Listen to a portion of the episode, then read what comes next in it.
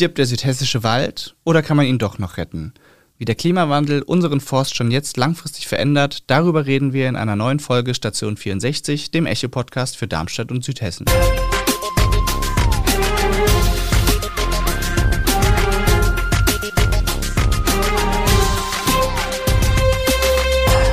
Gude aus der Echo-Redaktion. Mein Name ist Lars Leitsch und heute geht es um unseren Wald. Mit dabei ist meine Kollegin Viktoria Wertz.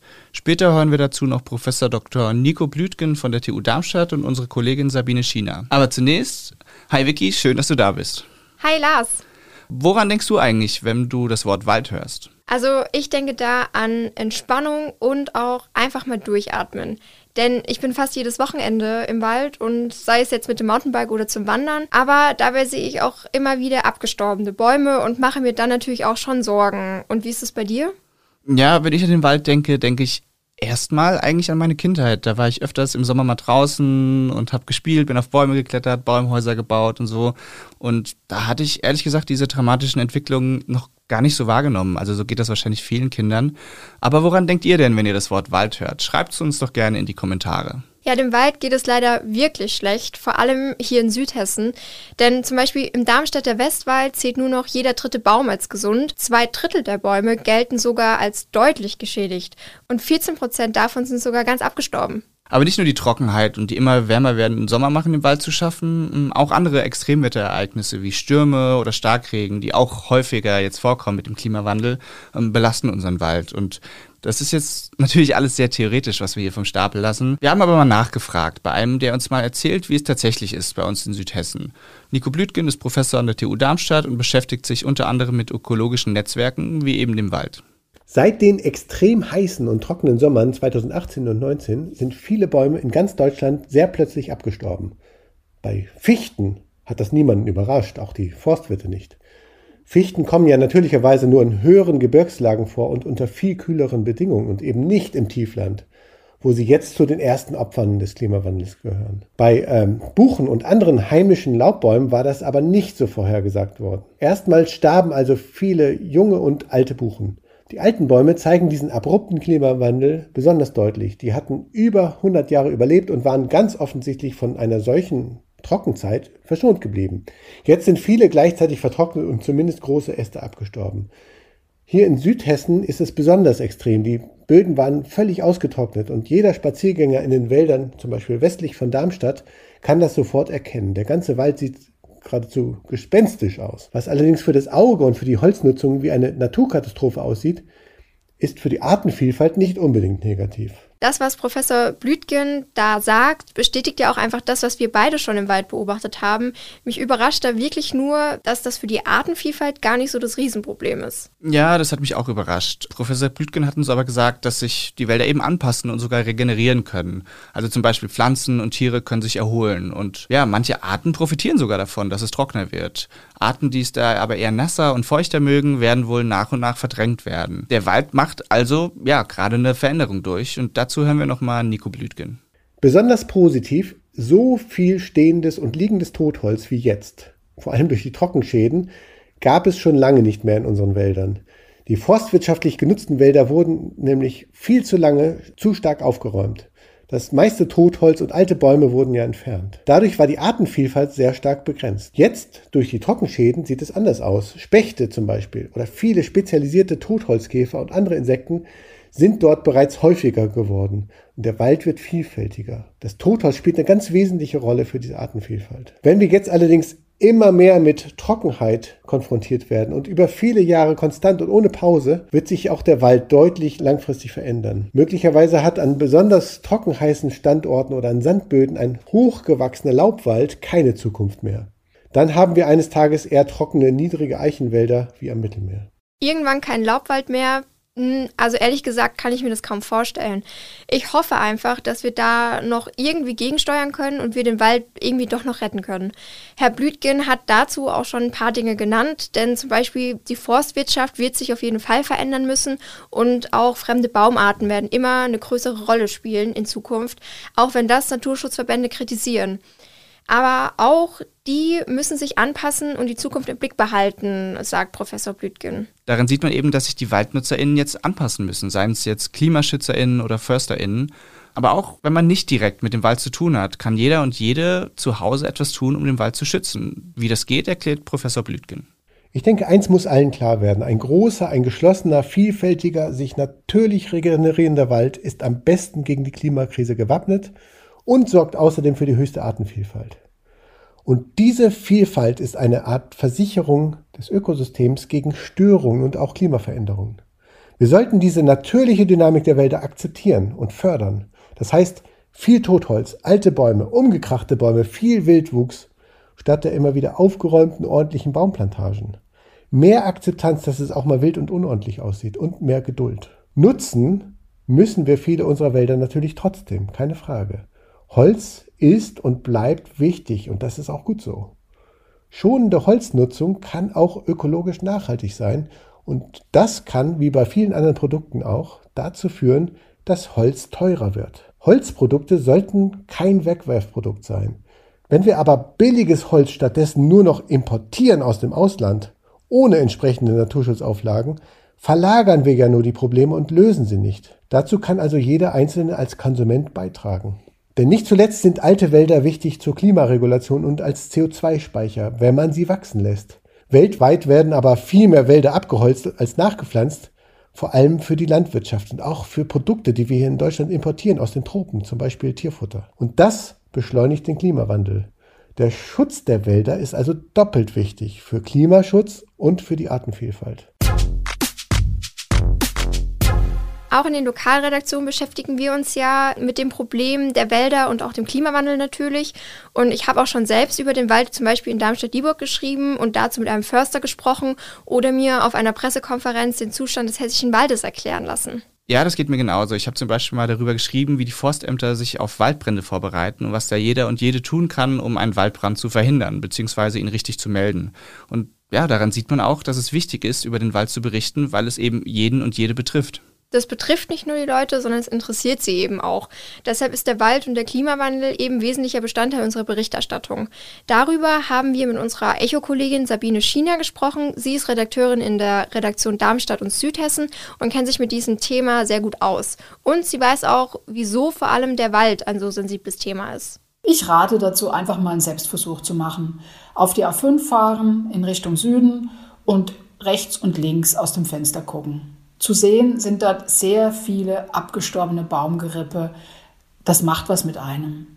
Meldungen über Hitzeperioden und fehlende Niederschläge ordnet man nach so einem, Ausflug gleich ganz anders ein. Hinzu kommt die Tradition. Der Wald war ja schon vor 200 Jahren ein Sehnsuchtsort in der Romantik. Und natürlich ist Wald ein Ort, wo man sich erholen kann. Das alles zusammen mag erklären, warum abgeholzte Bäume oder abgestorbene Wälder einiges an Emotionen hervorrufen können. Ja, diese Emotionen, die Sabine da beschreibt, die haben wir auch bei uns schon gemerkt, als wir ein wenig über unsere Kindheitserinnerungen oder die Hobbys äh, nachgedacht haben. Für Menschen, die da eben sehr viel mehr als wir noch mit dem Wald verbinden, können dann Veränderungen starke Reaktionen auslösen. Die merkt man dann natürlich auch bei uns in der täglichen Arbeit, weiß Sabine Schiener.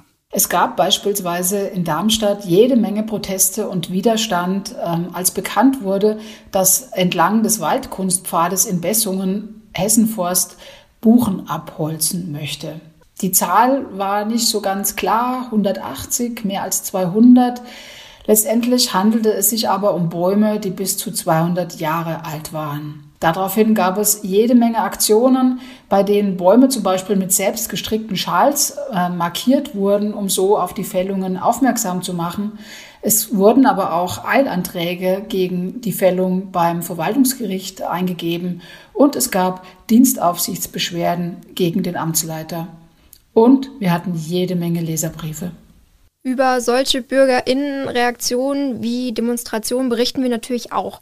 Doch einfach nur die Emotionen aufschreiben, das geht natürlich nicht. Sabine Schiener weiß, worauf wir bei der Berichterstattung da besonders achten müssen. Gerade weil der Wald eben ein so sensibles Thema ist. Es reicht nicht, mit dem zuständigen Revierförster zu reden. So schön er jetzt auch vielleicht über seine Bäume reden kann und so engagiert er auch seinen Forst betreut.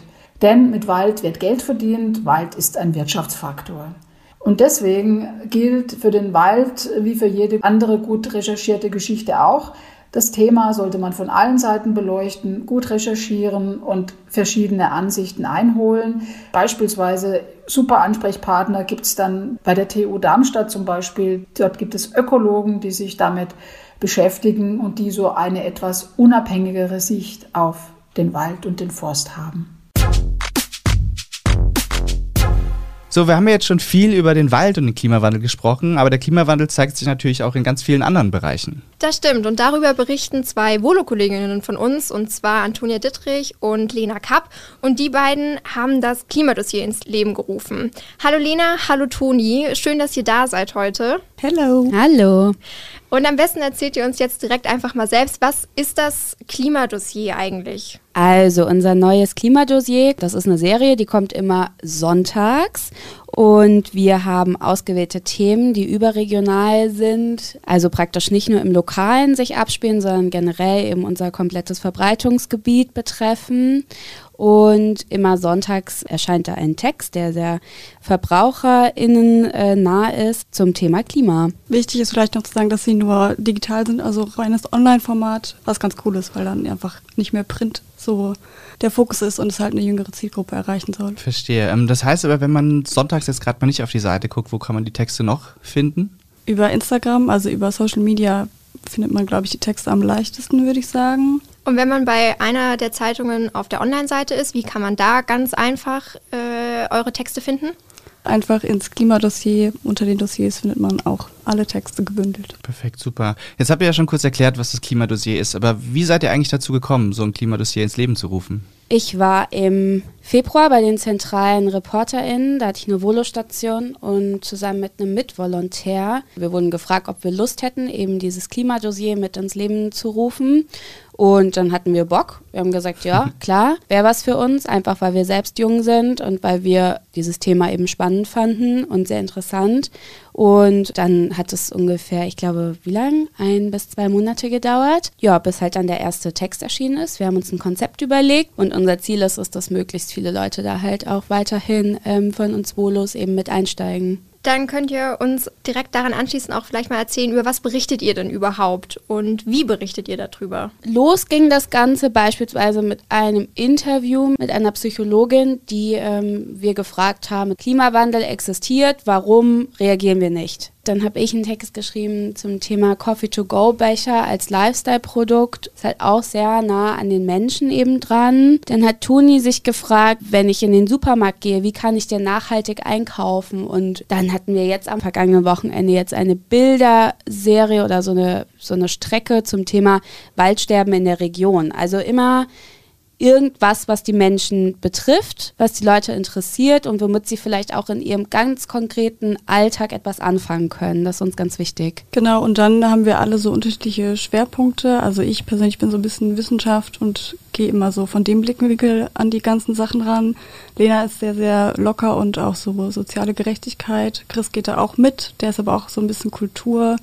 Also mischt sich das auch ganz gut. Das heißt, ihr deckt da wirklich das breite Spektrum mit äh, zum Thema Klimawandel ab. Hm, aber warum würdet ihr sagen, ist es denn überhaupt wichtig, dass wir jetzt darüber berichten? Naja, es betrifft ja alle und ich glaube, wenn man so verbrauchernah geht, dann kann man sich auch immer an die eigene Nase fassen. Also ich muss auch sagen, allein dass ich diesen Text recherchiert habe zum Einkaufen, ich habe der Lena danach eine Memo gemacht. Ich bin einkaufen gegangen, habe direkt gedacht, oh, okay, ich muss jetzt die Tomaten nehmen und nicht die. Und irgendwie bleibt es halt hängen und ich glaube, dann verändert man auch Stück für Stück was. Es geht ja auch immer dabei darum, was man machen kann, was es, ja, was man persönlich einfach machen kann, um klimabewusster einkaufen zu gehen oder weniger Plastik zu nutzen. Und ich glaube, genau deswegen ist es wichtig, weil es wird wärmer und es ist schlecht, dass es wärmer wird und ja. wir wollen ja noch ein bisschen auf dieser Erde leben können. Also ich glaube, dass wir als Medienschaffende halt einen bestimmten Auftrag haben und das ist eben die Menschen zu erreichen, zu sensibilisieren und vielleicht auch zu sagen, hey, ihr könntet dies, das und jenes ähm, ändern, damit ihr euch vielleicht einfach klimabewusster verhaltet das ist ja wirklich ein tolles Projekt, dem ihr euch da jetzt angenommen habt. Und ähm, da sind wir mal gespannt, was in den nächsten Wochen noch so folgt. Und für all diejenigen, die jetzt interessiert, was ihr da so schreibt und die gerne mal wissen würden, wo das Klimadossier zu finden ist, das packen wir natürlich in die Show Notes. Und vielleicht erwischen sich ja dann ein paar der LeserInnen auch dabei, packen sich selbst an die Nase und gucken, ah, wo kann ich da vielleicht doch noch was in meinem eigenen Leben verändern. Dann vielen Dank auf jeden Fall, dass ihr hier wart und uns mehr von eurem Klimadossier berichtet habt. Ja, gerne. Vielen, vielen Dank. Ja, und wenn ihr mehr von Toni und Lena hören möchtet, dann hört doch gerne mal bei der Bubblebox rein. Das ist der Podcast von der Allgemeinen Zeitung in Mainz. Und den Link dazu packen wir euch natürlich auch in die Show Notes. Und dann sind wir auch schon wieder am Ende der aktuellen Station 64 Folge angekommen. Vicky, was nimmst du aus den Gesprächen heute mit? Ich war auf jeden Fall überrascht, dass der Wald sich doch noch anpassen und regenerieren kann. Damit habe ich gar nicht so gerechnet. Und wie Professor Blütgen schon gesagt hat, wir können noch etwas tun, um den Wald zu retten. Wir müssen uns nur eben alle anpassen. Und du? Mm, ich fand spannend, was ähm, Professor Blütgen über das Totholz gesagt hat. Also als Laie denkt man da natürlich erstmal, dass das vielleicht schädlich ist, dass es ein sehr schlechter Zustand für den Wald ist. Und das ist es ja auch. Ähm, aber dass es eben auch für Arten nützlich sein kann und dass wir darüber nachdenken sollten, eben nicht alles wieder sofort ja, wegzuräumen und so einen sauberen Wald zu haben. Nächste Woche sind dann Chris und Felix für euch hinter dem Mikrofon und dann bleibt mir nur noch zu sagen, bis dann. Ciao.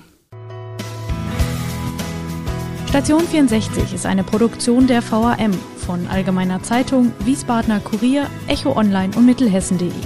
Redaktion und Produktion die VolontärInnen der VAM. Ihr erreicht uns per Mail an audio.vam.de.